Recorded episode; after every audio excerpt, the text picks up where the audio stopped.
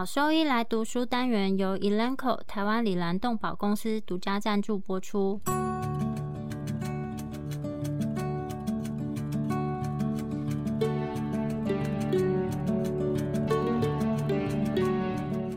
欢迎收听超级好兽医来读书，好读书，读书好，读好书，三日不读书，竞争一定输。眼睛太忙没时间念书，好兽医来读书，用说给你听。我是兽医师林哲宇 Steven。我是兽医师肖慧珍，在这边我们会挑选十个有趣的文章主题，用说的方式帮大家读书。每周一的中午十二点准时更新。兽医师来读书了。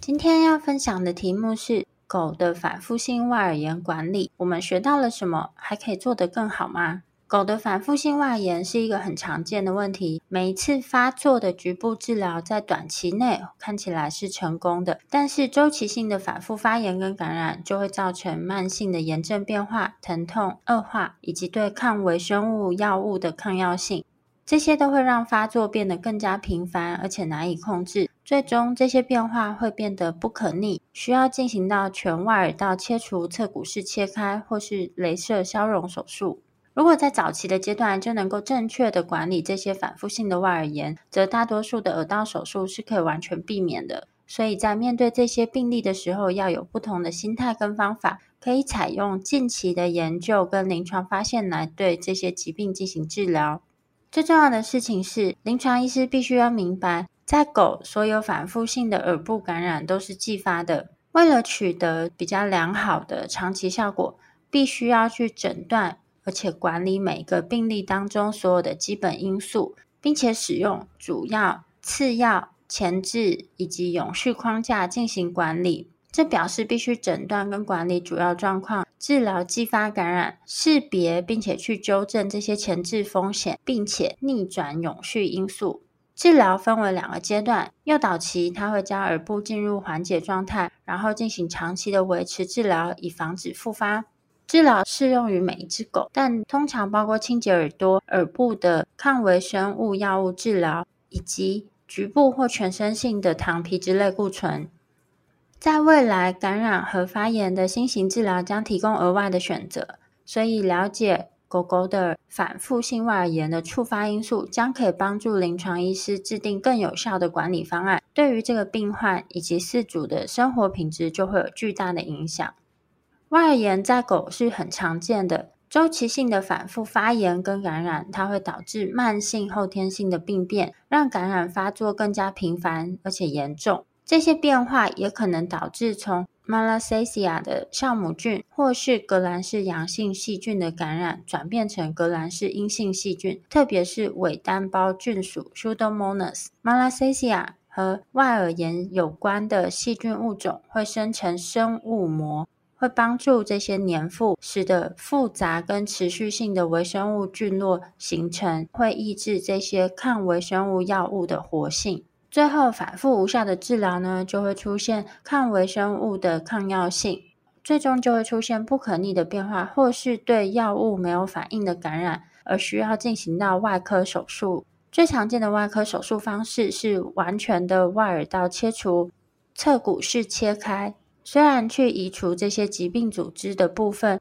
是可以达到治愈的效果，但是进行到这样的手术却大幅的增加了治疗的成本以及复杂程度，因为有可能会有其他的并发症，包括出血、疼痛、手术部位感染、Horner syndrome，或是前庭症候群，或是耳周边的脓肿。所以，如果能够正确诊断，而且管理反复性的外耳炎，大多数的外科手术是可以避免的，而且能够预防进展到最后这些不可逆的慢性变化。但是，这会需要对于外耳炎的病因、发病机制有更深入的了解。所以，本篇文章就会根据这些炎症性疾病以及耳道微生物组的新证据，来讨论出最新管理反复性外耳炎的方法。那这篇文章主要是讨论外耳炎为主。首先是定义。针对反复性和慢性的外耳炎，目前其实没有一致上的定义。不过，本篇作者在临床上呢，基本上是使用以下的定义：外耳炎 （otitis） 它是指耳郭或是耳道的发炎，可能跟感染有关或是无关。耳部感染 （ear infection） 在临床上，它是存在明显的微生物过度生长或是感染，在多数的情况下，指的是原有耳道内的微生物群的紊乱，而不是真正的后天感染。反复性的感染，反复性。在完全解决前一次发作的三个月内，出现临床上重要的耳部发炎或是感染，这可能是急性或是慢性的。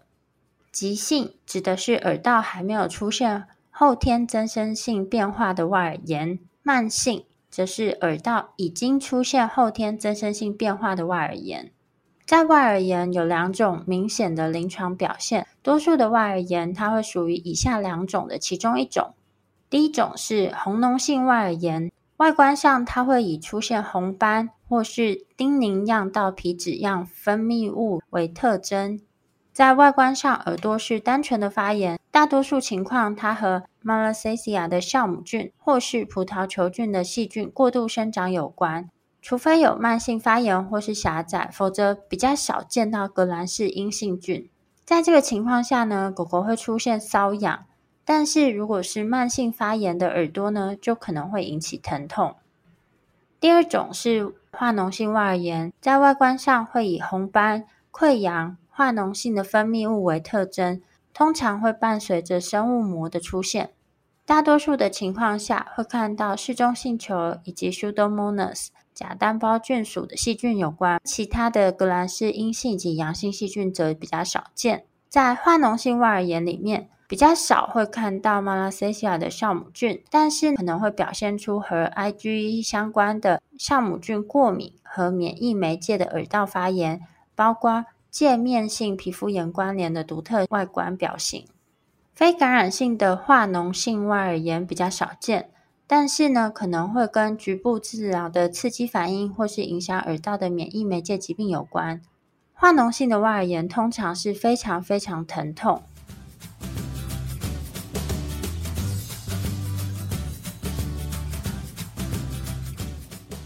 所有的反复性耳部感染都是继发的，所有的反复性耳部感染都是由潜在因素所引起。最重要的是要注意，虽然局部抗生素以及糖皮质类固醇的耳药所发表出来的短期治愈率非常高，通常超过百分之九十，但这些多半指的是个别耳部感染事件，而不是潜在的外耳炎。复发并不是治疗失败，但是意味着外耳炎和耳部感染的潜在触发因素并没有被好好的管理跟控制。重复使用相同或不同的产品只会带来短期的缓解，但并不会改变反复性发炎跟感染的模式。所以，诊断跟管理潜在的触发因素，对于取得长期的成功控制来讲是非常重要的。外耳炎存在有主要前置。永续触发因素，反复性或慢性外耳炎的发展跟进展其实是很多因素。现在有一个系统框架，分为主要 （primary）、前置或是好发 （predisposing） 以及永续 （perpetuating）。这个系统是一个确立的框架，用来辨别每一个病例当中主要、前置、永续的因素。但是最近呢，就被改成包括有继发感染。以及主要前置永续这个系统，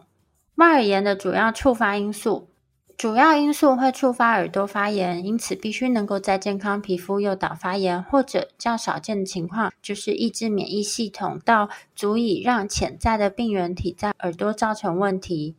外耳炎有很多潜在的主要触发因素，但是呢，如果在每个病例里面去检视这所有的因素，其实并不是很合理。所以每一个病例我们都要仔细，而且去全面性的去确认这个病患的主诉、病史以及他的临床症状，帮这个狗狗做全身的理学检查，而不仅仅是耳朵，来去缩小区别诊断的范围。所以来去缩小区别诊断的范围，能够节约。检查的成本、时间，而且使用适当的诊断治疗步骤进行治疗。举例来说，如果有一只三岁的拉布拉多，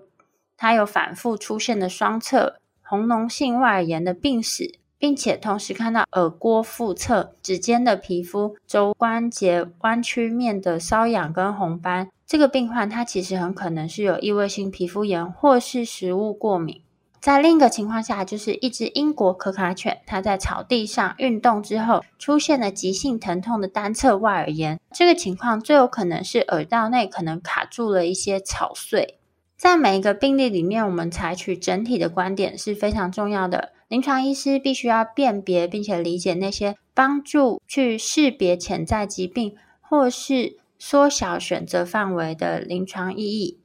简单来讲，就是在明显单侧的外耳炎的病例里面，我们也应该去检查两只耳朵，因为通常双侧的外耳炎其实是更常见，但是局部的好发或是前置因素，它会使得一只耳朵比另一只耳朵更容易或是更严重的罹患有外耳炎。之后，慢性后天性的永久变化就会导致这两只耳朵之间它严重程度的差异性。在临床上，大多数转诊的单侧外炎，实际上呢，它是患有双侧的问题，所以这个就改变了最有可能的区别诊断以及调查治疗的方法。啊、呃，虽然在有一些异位性皮肤炎的病例，它表现出来的可能是单侧外炎，但在这些情况下，考虑其他更局部的触发因素来说是非常重要的。外炎当中的前置因素，前置因素很少会单独引发外炎。但是呢，它会使得有主要疾病的动物增加发生外耳炎的可能性，或是促进这个疾病的进展。这些因素主要是解剖啊，或是结构性的，或是其他生活方式或是管理因素。例如说，耳道本身较为狭窄，或是特定品种，或是它是一只很常去游泳的狗狗，或是它过度清洁耳道。可卡犬，特别是美国可卡犬，它耳朵当中耳朵内的丁宁线的密度比其他的品种来得更多，密度更高，所以这些可卡犬呢，它是更容易罹患丁宁线增生、丁宁线扩张以及丁宁线囊肿，会造成慢性变化的迅速发展，所以可卡犬它们会比其他品种。的慢性变化发展程度是更快，这些变化它会促进细菌感染，使得这些病患对于糖皮质类固醇的反应比较差。这也是为什么这些品种它疾病很容易很快的就进展到需要进行外科手术，也就是耳道切除的这些晚期外耳炎的原因。另外一个品种就是中国沙皮犬，它有一个朝前紧密对合的耳郭，可能是它垂直耳道扭曲的结果。在有一些狗啊，这个位置的耳道是非常狭窄的。在中国沙皮犬，预防性的垂直耳道手术可能对这些狗来说是有帮助，但是这个前提是必须要在水平耳道进展成慢性发炎的变化以前。外耳炎的永久性变化。永久性变化指的就是耳道当中慢性后天性的病理变化，它让这个疾病是没有办法完全被治愈。在早期可以看到有结节性的表皮增生、腺体增生，让耳道内呈现耳软石状。后期的变化包括有表皮以及真皮的增生、增厚、耳道狭窄或是阻塞，有可能会看到纤维化以及矿物化。糟糕的情况下，也可能导致鼓膜破裂、中耳炎以及胆脂瘤的形成。所以，早期的去识别以及治疗慢性后天性的病理变化来说是很重要的。它可以提供一个取得良好长期效果的最佳机会。更严重的变化，它会变得越来越难治疗，也会增加治疗的复杂性啊、并发症以及治疗成本。在临床上，我们要怎么去评估外耳炎慢性病理变化的程度以及它的严重程度？这些后天性的变化必须在初始阶段治疗就逆转，所以治疗计划需要包括对影响范围以及严重程度的全面评估。在传统上会建议影像诊断，但是如果说财务跟资源有限的情况下，临床医师则根据他的临床判断。健康的耳道它是由皮肤为内衬的薄软骨管，它会有移动性、可塑性，没有分泌物，没有瘙痒以及没有疼痛。但是如果受到影响的这些不健康的耳道，它会逐渐变得移动性下降，耳道摸起来是比较硬实，而且会有疼痛出现。在耳道镜检的时候，正常会看到一个薄而且光滑苍白的内衬，伴随可能有少量的耳屎的分泌物，而且可以看到半透明、有张力、稍微凹陷的鼓膜。如果慢性变化，则会看到粗糙而软石状的外观，丁宁样增生。囊肿或是息肉，耳道内增厚或狭窄，分泌物的量变得更多，鼓膜增厚或是鼓膜炎症反应，也就是鼓膜炎，有可能会看到一些混浊啊、扭曲或是鼓膜破裂的情况。在影像诊断技术方面，包括有 X 光片、电脑断层以及核磁共振检查。电脑断层是最具成本效益的模式，因为它具有对比增强的骨骼以及软组织的模式，可以提供关于耳道炎症以及慢性变化的讯息，或是里面是不是有一些息肉啊、肿瘤分泌物、鼓膜的完整性，或是有没有中耳炎以及内耳炎的一些讯息。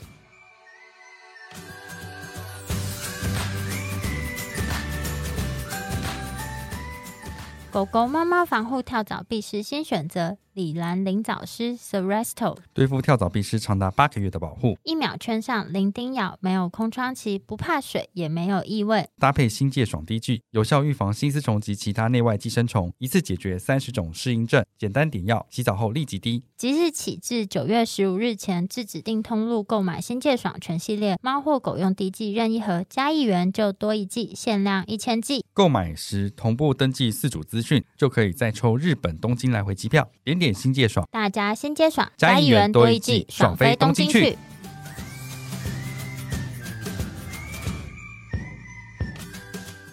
治疗阶段，治疗阶段分为诱导跟缓解。虽然外耳炎本质上它是复杂的多因素疾病。但是反复性的外耳炎在基本形式呢，可以看作是一种进行性的慢性发炎过程。这个跟狗的异位性皮肤炎是很类似的，其中瘙痒跟发炎是一个很复杂的免疫学级联作用的结果。在疾病的不同阶段跟不同品种以及每一个个体之间，其实都有差异性。另外，狗的异位性皮肤炎是反复性外耳炎最常见的主要因素。狗的异位性皮肤炎管理建议已经发展到考虑这个过程。它分为两个明确的阶段，第一个阶段是反应性治疗，先治疗现有的急性以及慢性病变或是感染，先达到临床上的缓解。第二个阶段是主动性治疗，长期定期的治疗以维持缓解，并且预防复发。临床医师必须要理解到不同治疗选择它的作用方式以及活性范围，来优化每一个疾病阶段每一个病患的治疗。但是相反的，如果不恰当的去使用这些药物，或是没有办法从诱导过渡到维持阶段，则会增加治疗失败以及进展到医学上不可逆的慢性外耳炎的风险。外耳炎的治疗选项可以分为抗微生物药物、耳部清洁以及抗发炎的治疗。以下我们将针对这个部分做一些讨论。首先，我们要先去看说什么时候这个耳道内它是感染，而不是微生物群的紊乱 （dysbiosis）。在细胞学和培养的研究显示，大多数的耳部感染跟 m a l a s s i a 酵母菌、全表皮葡萄球菌或是绿脓杆菌是相关。但是，传统样本的培养方法其实是有利于一些易于分离的有限数量的生物体。高通量的基因组序列技术，透过显示耳道的丰富微生物聚落以及外耳炎中所见的动态变化，所以革命性的去改变我们对于外耳炎的认知。在狗耳道内的细菌微生物群其实是有很高的多样性，在发炎的耳朵，它则是会有比较低的多样性。约有百分之七十会显示出细菌的过度生长，百分之十六会显示真菌过度生长，百分之七则是显示出混合性的过度生长。在其中最重要的生物体则是 Malassezia 酵母菌、全表皮葡萄球菌，还有一些比较没有那么常见的生物体，包括一些厌氧菌。在某一些健康狗狗的耳道中，有时候也有可能看到大肠杆菌。另外，在真菌的微生物群也是非常丰富，在耳朵跟皮肤其中可以辨识出高达十多种，但整体来讲还是以 m a l a s i a 为主。受影响的耳朵，它会显示出这些多样性的下降，而且会比较主要朝 m a l a s i a 酵母菌为主。在不同的物种里面，它相对的丰富性跟多样性其实都是一样的重要。另外，在健康跟受影响的皮肤，以及耳朵脂质依赖性和变化的脂质组合，也有可能会影响到微生物族群的变化。所以，这就是解释了为什么在有一些品种啊，或者在有一些个体，它们比其他的品种或其他的个体，它更容易罹患 Malassezia 的酵母菌相关的外耳炎。在这些情况下，我们去改变它的脂质组合。来让一些比较不容易致病的马来西亚的菌株可能是有帮助的，但是这个部分还需要更进一步的研究。这些改变的细菌以及真菌的族群结构，也就是它们的物种变化以及它们的相对丰富度，到底是异位性皮肤炎或是外耳炎的原因还是结果？其实现在还不是很清楚。其他的影响因素包括有疾病的状态啊，是不是有发炎，然后性别或是它在身体的哪个部位或是品种。在皮肤的屏障功能、皮肤免疫跟微生物群之间，可能存在有很多的相互作用。基本上来说，保持微生物群的多样性，它是长期维持治疗的关键。另外提到的是，在皮肤上使用百分之二的 c l o h e x i d i n e 或是百分之二的 miconazole 进行治疗。或是耳朵局部的 mometasone 以及全身性的糖皮质类固醇环孢素，它能够保持真菌跟细菌微生物群的多样性。在外耳炎当中，使用培养以及抗微生物药物的敏感性测试，究竟有没有帮助呢？在大多数的情况下，外耳炎它会和马来西亚酵母菌、葡萄球菌以及绿脓杆菌相关，而这些其实是可以在细胞学上就轻松的区分，就分别是酵母菌、球菌以及杆菌。那我们可以根据细胞学的结果，选择适当的经验性治疗。培养及药物性敏感性测试其实没有办法很可靠的去选择适当的抗生素，因为它对于局部治疗的反应结果预测是很差的。假使我们是使用系统性的治疗，它用来去确定敏感性跟抗微生物抗药性的断点，那它的范围是在每毫升微克，只不过这是没有办法去反映局部治疗的结果，因为在局部治疗的时候，耳道中是达到每毫升毫克的浓度。但是，就算是在每毫升毫克的浓度，我们去看说它在这个浓度下是敏感的，但我们也没有办法保证说，假设这个病患他是已经呈现非常高程度的后天抗药性的情况下，使用这个抗微生物药物的结果，或是它的效果。另外，药物敏感的结果也没有办法保证治疗就会成功，因为在实验室的培养及药物敏感性的测试的情况下，它是没有办法考量到其他影响疗效的局部因素，包括是不是有持续性的发炎啊、分泌物、生物膜，或者是有耳道狭窄，以及是不是有其他主要继发或是永久性的因素存在。但是这些培养，其实在某些情况下，还是能够帮助我们去确定选择一个合适的经验式治疗。比如说，细在细胞学上看到有异常形态，例如球杆菌、丝状体、酵母菌丝等生物体。那假使我们怀疑有罕见性的感染，比如说异常细菌啊、念珠菌、酵母菌或是曲霉菌的菌丝。Aspergillus 这个属的特定风险因子包括有是不是有曾经有免疫抑制啊，耳道里面的异物，或是先前是不是有使用过抗生素。在进行细胞学跟培养的时候，这个疾病的病史可以给我们一些提示。在进行药物培养的时候，也可以去区分。假使我们要考虑使用含有 florfenicol 的产品的时候，它对于某些杆菌是有效的，比如说对于大肠杆菌、克雷伯氏菌或是变形杆菌有效。但是这个产品呢，它对于绿脓杆菌是无效的。简单来说，大部分的感染，我们在细胞学上就可以先去区分到底是酵母菌、球菌或是杆菌。那我们可以选择适当的经验性治疗，而培养及药物敏感性测试，则是建议在细胞学下。我们看到或是怀疑某一些罕见感染的时候，可以去做培养，然后挑选比较合适的抗生素药物。但是这个抗生素药物，但是这个药物敏感性的测试结果，并不表示使用这个药物它的治疗效果就是非常的好。在每一个病患，我们去考虑他是不是需要进行这个药物敏感性测试，或是我们在筛选一些培养的结果的时候，那就可以。去针对个别情况做一些调整，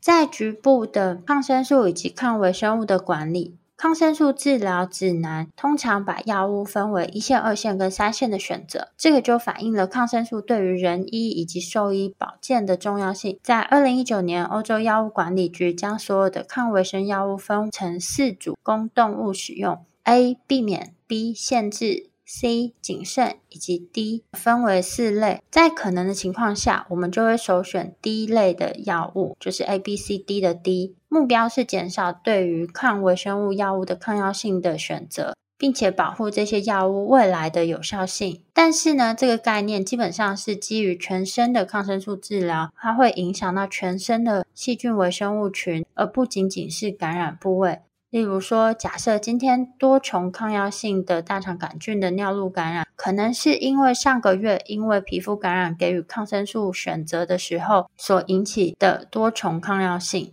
局部治疗可能对全身来讲是产生比较小的影响，因为局部的使用它还是限制在一个部位里面，比如说就只有耳道，对于其他部位的微生物群造成比较少的附带损害。但是抗生素以及这些抗微生物药物的管理其实是专业责任，它也会影响到我们去做局部药物治疗的选择。抗真菌药物通常对于马拉西亚酵母菌相关的外耳炎是有效的。但是最近有一些研究报告指出，在临床上，全身或是局部的这个抗真菌药物 azo 类的治疗，在临床上的这些抗药性其实逐渐在增加。整体来讲，在没有更好的抗微生物管理的情况下，我们进一步去选择这些抗生素跟抗真菌药物的抗药性是有可能的。所以，另外一个我们值得非常去注意的领域，就是当我们使用一个含有抗生素或是抗真菌的多价局部耳药来治疗仅仅是马来西亚酵母菌或是细菌有关的外耳炎，这个到底是不是有必要用到像这样子的多价耳药呢？所以建议是使用细胞学诊断以及针对性的局部治疗，它可以帮助我们去改善这些抗微生物药物的管理。目前在丹麦以及其他北欧国家的治疗指南建议，在这些情况下，它会首选。抗微生物的清洁剂，以及局部或是全身性的糖皮质类固醇进行治疗。另外，诊断跟管理导致耳部感染的潜在因素，它就会减少我们需要重复治疗的需求。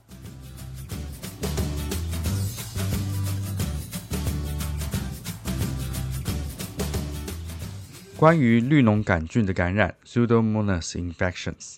绿脓杆菌的耳部感染是具有挑战性的。绿脓杆菌表现广泛的固有抗药性，发生变异并迅速获得抗药性，且容易形成生物膜。慢性多重抗药性 （MDR） 与生物膜相关的感染可能非常难以根除。大多数涉及到绿脓杆菌的感染，也可能分离出其他的菌种。这是一种常见的感染来源，也就是具感受性的个体接触，使感染微生物污染的基材、媒介或传播源相关。绿脓杆菌在任何潮湿的环境中都很常见且广泛，这可能包括潮湿的室外基地以及室内的来源，像是洗浴设施、排水系统、水源和食物碗等。在兽医保健中，其他重要的储存库 （reservoirs） 包含未经适当清洁和干燥的设备、洗毛巾、耳部清洁剂、消毒剂、多剂量瓶和其他溶液等。此外，一些狗狗携带自己的绿脓杆菌菌群，其中构造和其他因素提供了一个适当的潮湿和受保护的环境，例如唇部的皱褶、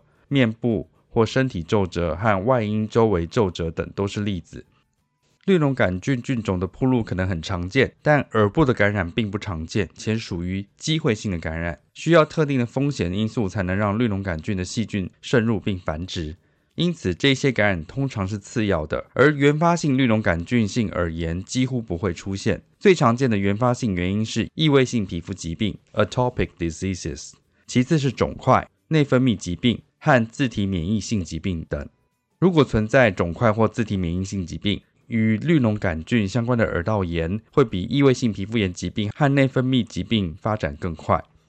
诊断绿脓杆菌性耳炎相对简单。大多数患犬会表现出严重的化脓性耳炎，而细胞学检查中可以见到棒状细菌和嗜中性球。另外，生物膜的形成很常见，如果有必要，可以透过培养确认绿脓杆菌的菌种，但必须谨记抗菌敏感性试验 AST 的结果对局部治疗的结果预测能力较差。应该从一开始就积极治疗绿脓杆菌性耳炎，因为要取得良好治疗结果的最佳机会就是在第一轮的治疗。多次的失败治疗会筛选出多重抗药性的细菌，并形成生物膜。局部的治疗一般更有效，因为全身治疗可能无法充分渗透到受炎症影响的耳道和腔室。然而，在局部治疗不可行的情况下，可能需要全身性抗生素的治疗。这种情况下，应根据培养和细菌敏感性试验 AST 的结果来选择抗生素，并使用最高的安全剂量，以减少治疗失败的风险。特别是慢性外耳炎或存在生物膜的情况下，有效的止痛治疗是非常重要的。绿脓杆菌性耳炎一般非常非常疼痛，如果未能提供足够的止痛治疗，将影响局部治疗的有效性，而且不符合医疗伦理。通常应避免使用 NSAID，因为许多病例后续可能需要同时使用糖皮质类固醇的治疗，以处理主要和持续性的问题。在这些情况下，安全的选择包括了 Tramadol、Bevacizumab 和 Gabapentin。在这些情况下，必须采取全面的整体治疗方案，以应对感染及外耳炎的主要易感 （predisposing） 和持续触发因素 （perpetuating triggers） 等。成功的治疗需要一个有效的综合性方法，复杂的病例可能需要转介给专科兽医师处置比较恰当。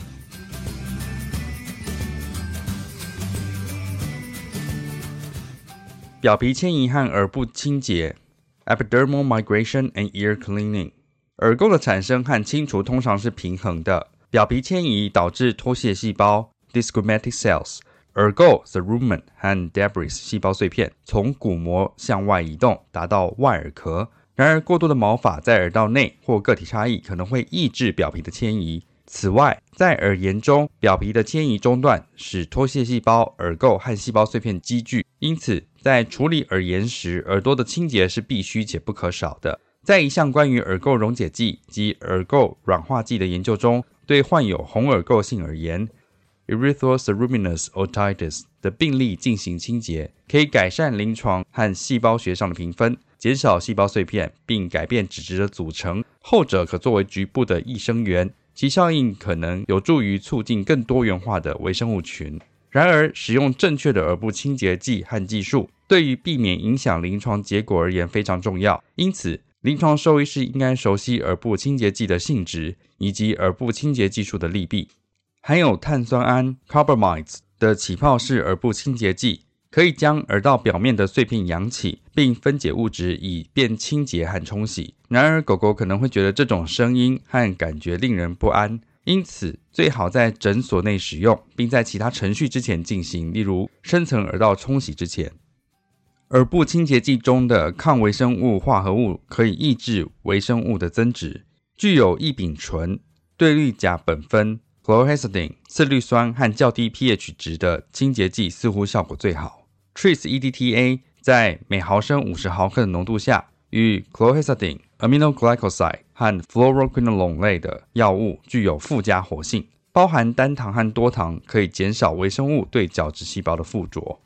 生物膜，生物膜很常见，它们在潮湿或湿润的条件下，几乎会在任何不脱屑的表面上形成。生物膜是由微生物组成的复杂且动态的群体，它们互相附着在一起，以及粘附在基质上，包括耳壳、耳道周围、皮肤和毛发。这些微生物细胞被嵌在一个黏滑的细胞外基质中，由多种多样的多糖、蛋白质、脂质和 DNA 所组成。生物膜中的细胞在生理上不同于同一个生物体的浮游细胞 （planktonic cells），指的是生活在液体介质中的细胞。亚群体可能分化成专门从事运动、基质生产。营养共享和孢子形成功能的不同群体，这使得生物膜具有极高的持久性。从微生物的角度来看，这是一种成功的策略。而几乎所有的微生物都能形成生物膜。在外耳炎中，绿脓杆菌生成的生物膜最常见，但也可以看到金黄色葡萄球菌、其他细菌和 Malassezia yeast 的生物膜。通常的情况下，生物膜的诊断是比较直接的，它们具有特征性的临床感觉和外观。在改良的 Wright-Ginzstein cytology 检查中，它们形成一层细致的粉红色或樱桃红色的薄膜或网状物质，嵌入嗜中性球和微生物。然而，也可以使用 periodic acid shift 染色作为更具有特异性的染色方法。优化培养技术，以从临床样本中识别形成生物膜的能力。对于那些生物膜在临床或细胞学上不明显的情况下，将有助于临床兽医师在制定治疗计划时，更好地识别生物膜的存在与否。生物膜对于治疗有深远的影响，一旦形成，它们使细菌能够持续定植在组织、医疗设备，包括耳镜和环境中。它们受到环境因素、清洁、消毒和抗微生物制剂。以及先天和后天免疫的保护，在生物膜中接触到亚致命性的微生物制剂浓度，会产生抗微生物制剂和消毒剂的抗药性。这种抗药性可以在不同的个体之间传播。生物膜内的一些生物体也可能改变了对抗菌药物的生理敏感性，这使得生物膜相关的感染在治疗后容易迅速复发。因此，在治疗开始时，必须清除耳道、耳壳、毛发和其他身体部位，像是唇皱褶和身体皱褶的所有生物膜。N-acetylcysteine（NAC） 可以破坏生物膜，降低最小抑菌浓度 （MIC），并增强全身性抗生素的效力。因此，NAC 和类似的抗生物膜化合物可能有助于治疗动物中的生物膜相关感染。商品化可购买的 Tris EDTA NAC 溶液。可以促进耳道生物膜的去除和治疗。虽然体外研究发现 NAC 与 Enrofloxacin 或 Gentamicin 之间的大多数交互作用是不相关或拮抗的，其他具有潜在抗生物膜和抗微生物活性的化合物包括了 Chlorhexidine、Polyhexanide、次氯酸和 Tris EDTA 等。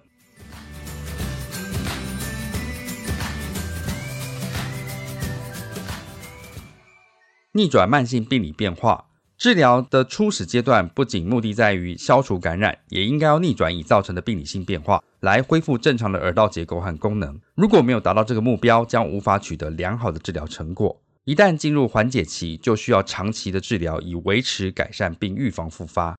而这是需要广效性的抗炎治疗的。实际上意味着局部或全身性的糖皮质类固醇的治疗。在逐渐减少用量之前，必须达到缓解的成果，这可能需要二至三周的时间，并可能会引发与类固醇相关的不良反应。环孢素 （Cyclosporine） 似乎不具备逆转炎症变化的效果，但可能有助于长期维持的使用。半广效性如 Oclotinib 或窄效性如 Lokivatimab 和抗组织胺的药物，对于外耳炎的疗效是有限的。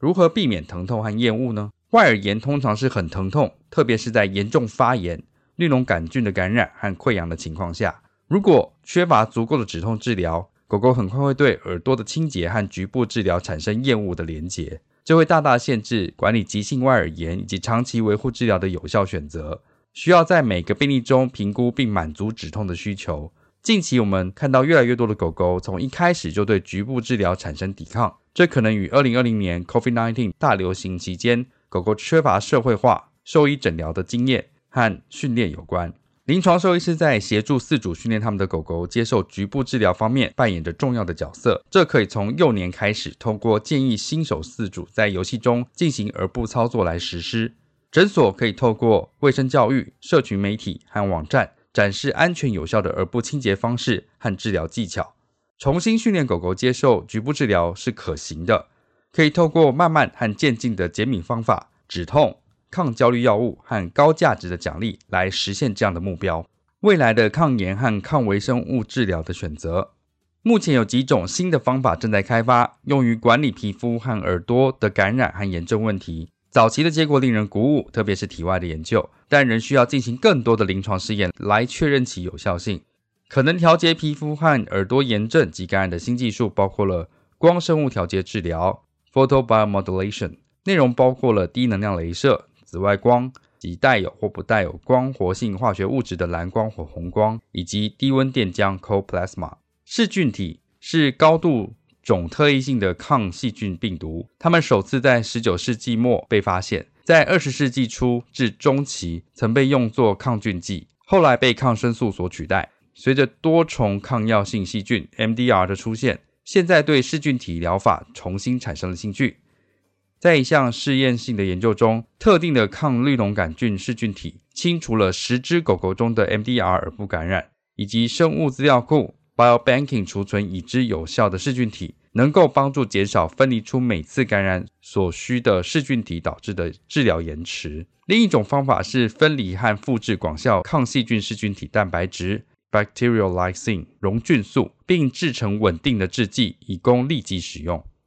其他新型抗微生物化合物包括各种必需植物油和萃取物、麦卢卡蜂蜜 （Manuka honey）、抗微生物生态如铁蛋白以及 Tris ETTA Monosin。早期研究显示，它们在体外具有良好的功效。但在成熟的生物膜存在时，效果可能更加难以预测。在临床研究受到限制，因此效果更加变化不一。这些方法有望成为治疗外耳炎的新方法。然而，临床研究受到狗狗数量不足的限制，结果数据不一致，以及倾向于专注于外耳炎的单一治疗，例如抗微生物生态和含蜂蜜产品的临床试验中未使用类固醇等的限制。显然需要进一步的研究，但不太可能有任何一种单一新型治疗选择会成为外耳炎的治愈解方。相反，它们很可能会成为包含在综合治疗方案中的进一步选择。该方案将解决每个病例中的主要触发因素、易感因素、持续性变化和二次性的感染等。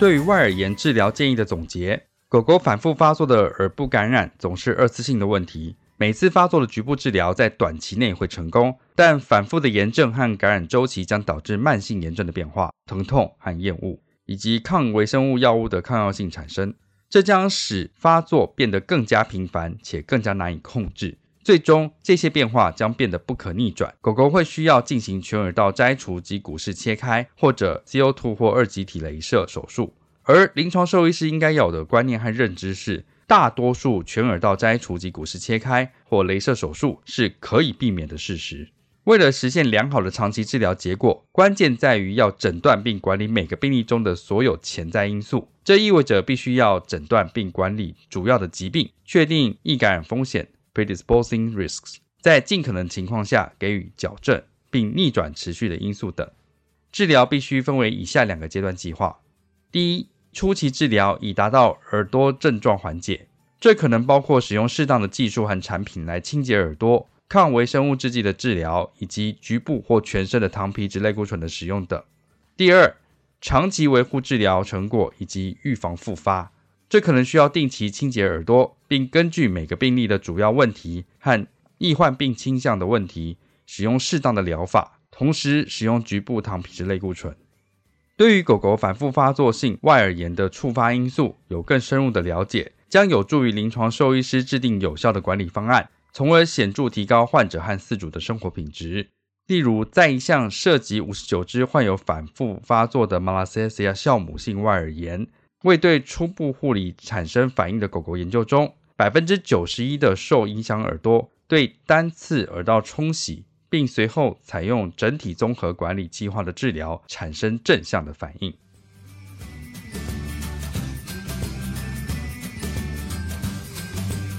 如果说对我们分享的内容有兴趣或是有疑问的话，都可以上我们的网站，我们的网址是 triple w 点 wondervet 点 com 点 tw，或是 Google 搜寻、FB 搜寻 Wonder Vet 超级好兽医，都可以找到我们哦。那我们的 Podcast 呢，就是在 Spotify 和 Apple Podcast 上面都有我们的节目，可以记得上去订阅及分享。那今天节目就到这边喽，拜拜。拜拜。